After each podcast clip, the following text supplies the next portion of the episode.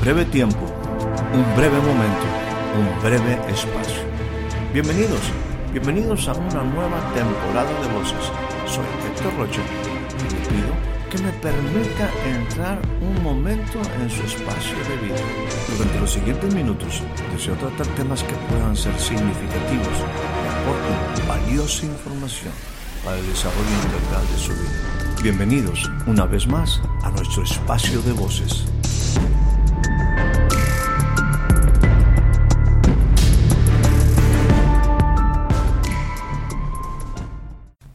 Le doy a usted la más cordial bienvenida a este nuevo, breve espacio de voces.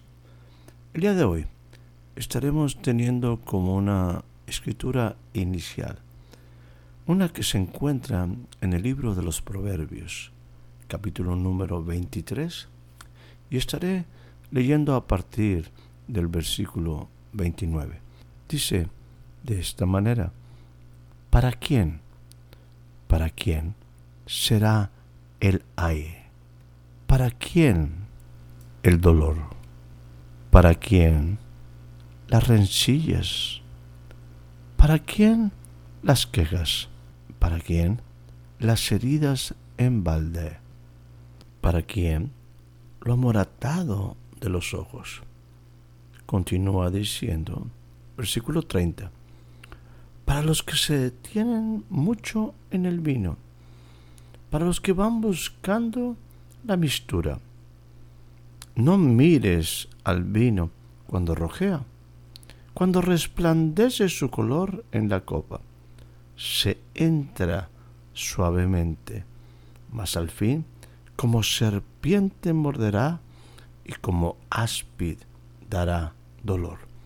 Tus ojos mirarán cosas extrañas y tu corazón hablará perversidades.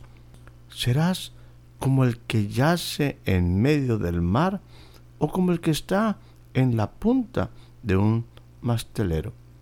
Y dirás, me hirieron, mas no me dolió, me azotaron, mas no lo sentí.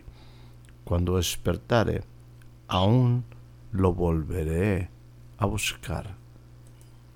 El día de hoy estaré compartiendo algo en relación a el engaño del pecado. ¿Sí? el engaño del pecado. Me gustaría que tuvieras y te dieras una oportunidad para que volvieras a leer esta porción Proverbios 23, 29 hasta terminar.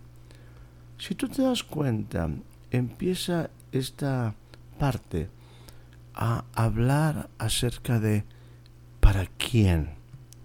¿Para quién qué? ¿Para quién será el ay? ¿Para quién el dolor?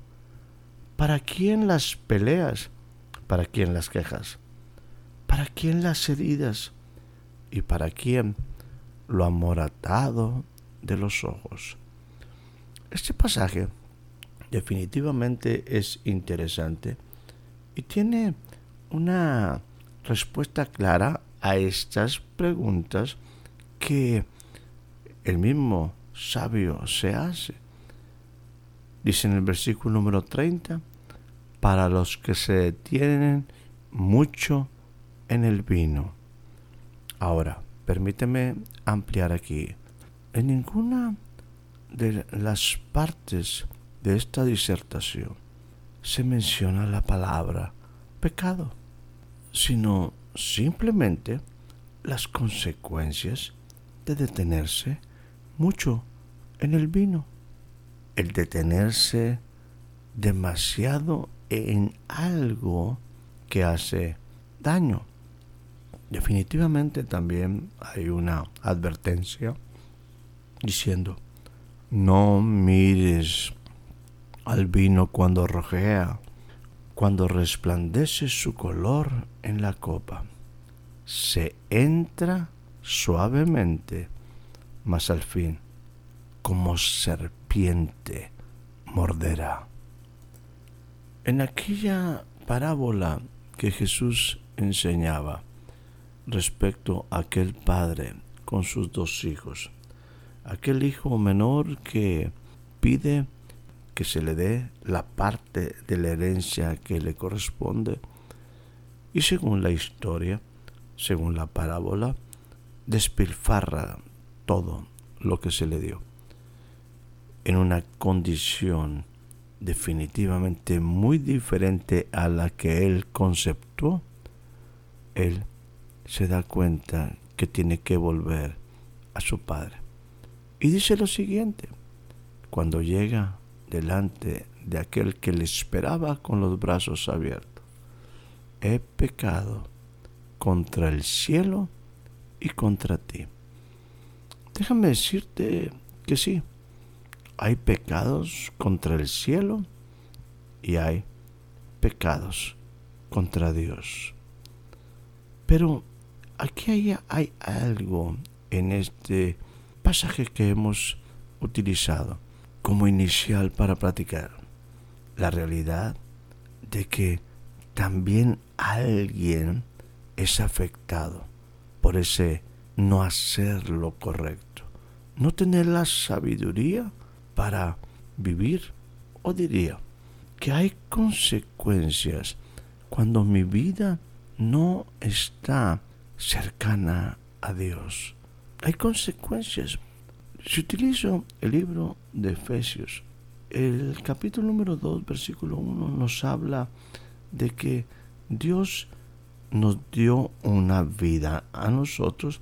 Dice, cuando tú estabas muerto en tus delitos y pecados, cosas en las cuales anduviste en otro tiempo, siguiendo la corriente de este mundo, conforme al príncipe, el que gobierna la potestad, el aire, el espíritu que ahora opera en los hijos de desobediencia.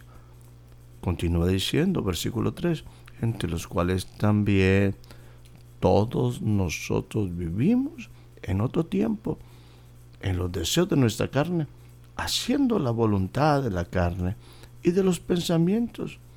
Y éramos por naturaleza lo mismo que los demás.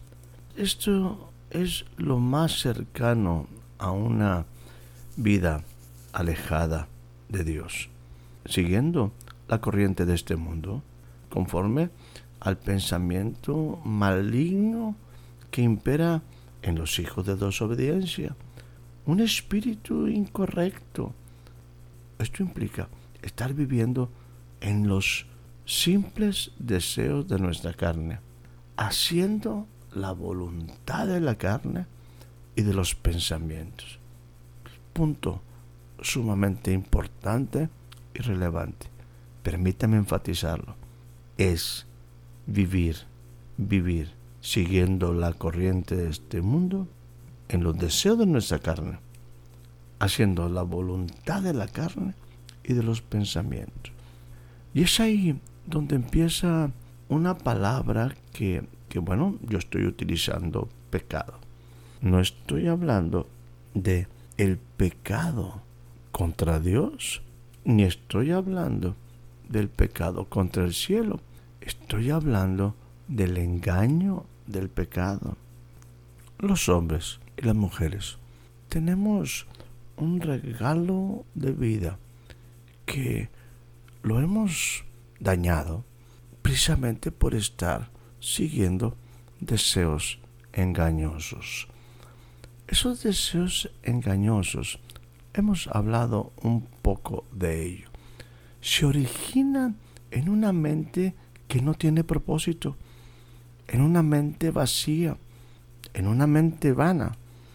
Esto es vana porque está fuera de propósito, del propósito de la intención original por la cual tú y yo nacimos. En esa búsqueda de la vida sin Dios, empezamos a buscar las cosas que nosotros pensamos pero básicamente estas son en base a como nos decía o como nos dice el apóstol Pablo aquí en el libro de Efesios. En los deseos de mi carne haciendo la voluntad de lo que mi carne piensa que necesita o mis propios pensamientos. Ahí entramos desde cosas que son elementales, básicas, cosas como qué de comer, qué de vestir, dónde he de vivir, y empiezan a posicionarse pensamientos engañosos. Me refiero, todo esto fuera del Creador, fuera del Padre.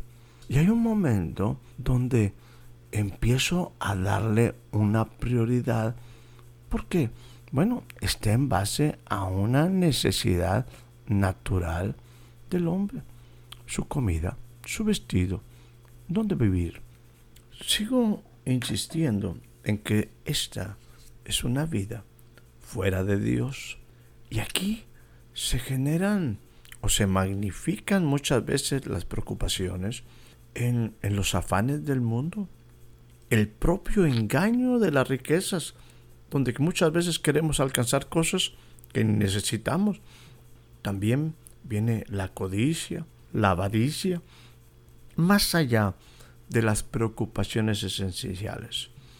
También ahí se generan definitivamente deseos engañosos. Muchas veces son el resultado de presiones sociales o hacer cosas simplemente porque buscamos agradar a la gente.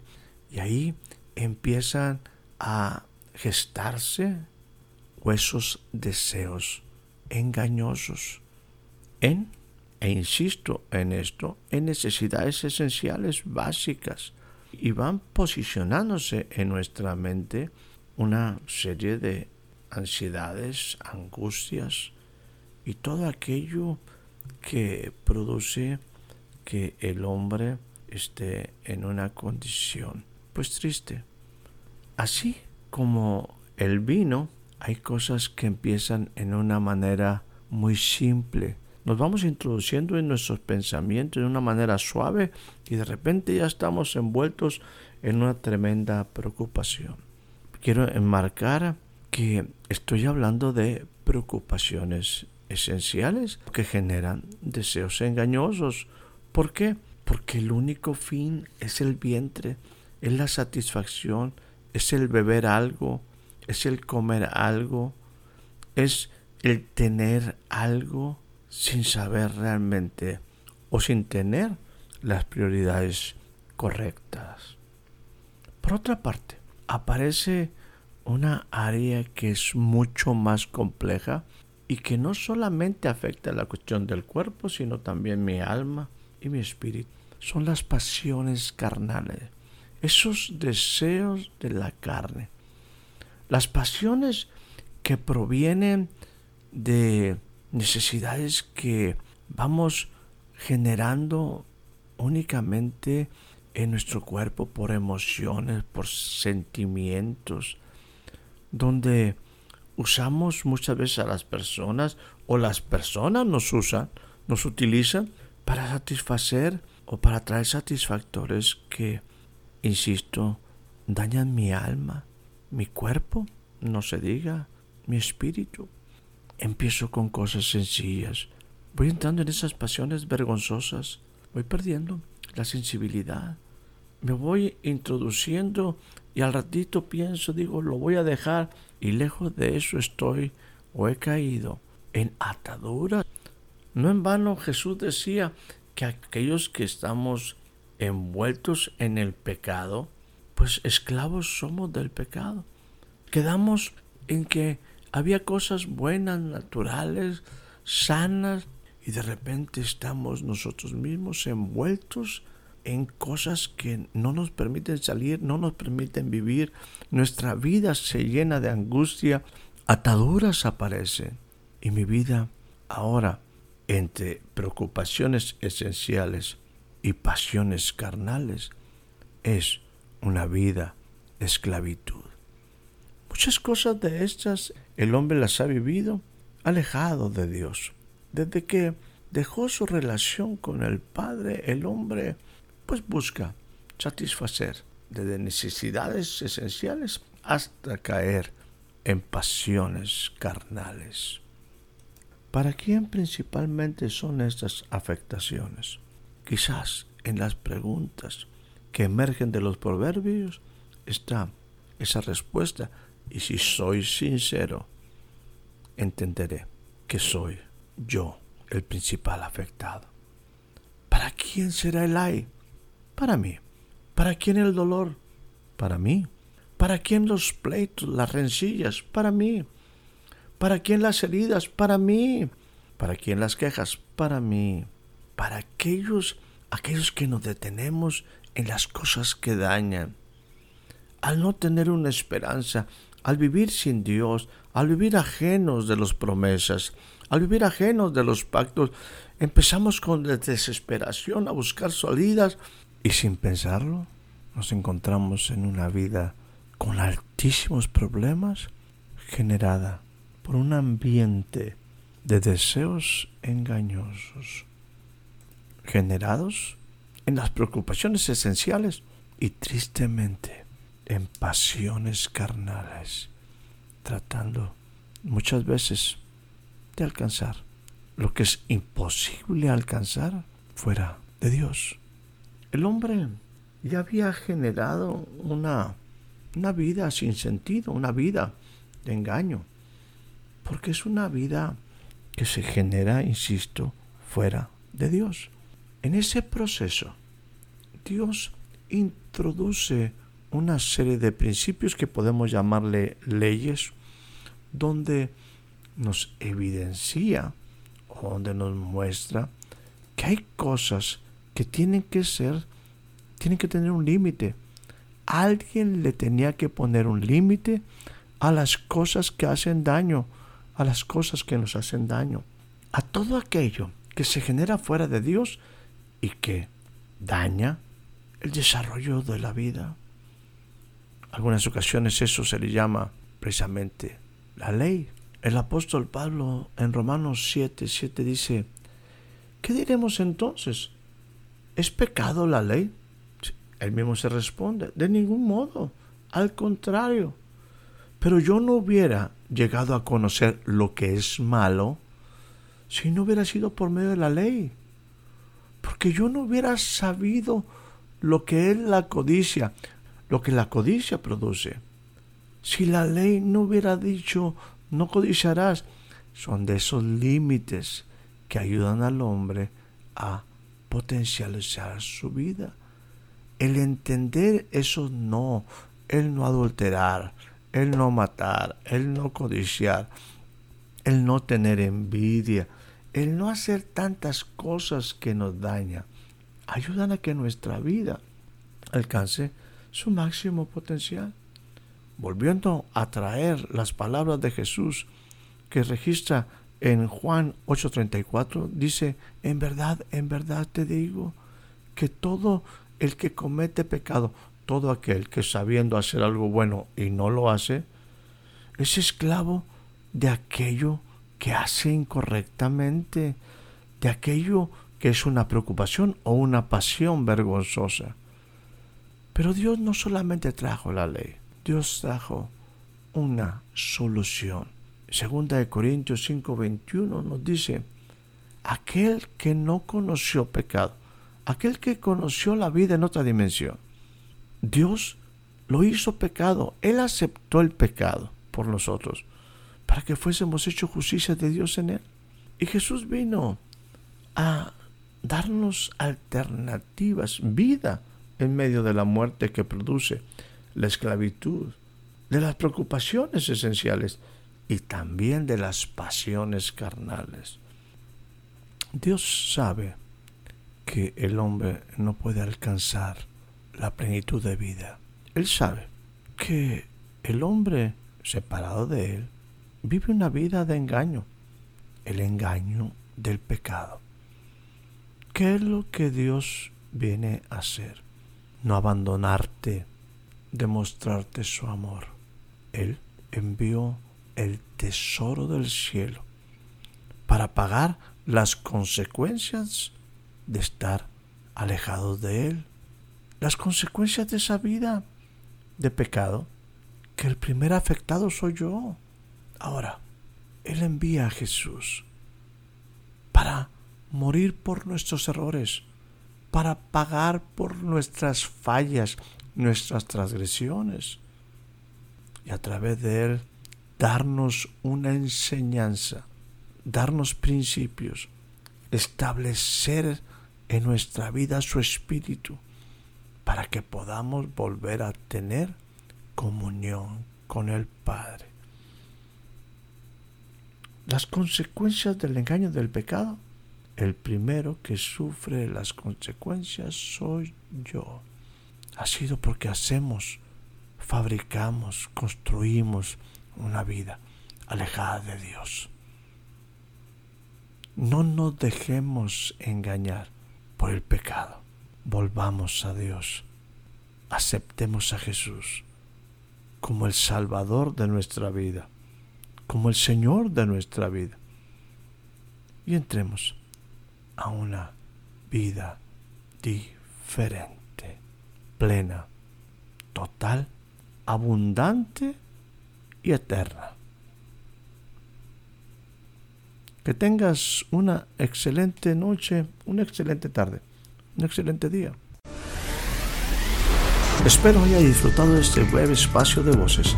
Soy Héctor Rocha. Hasta la próxima.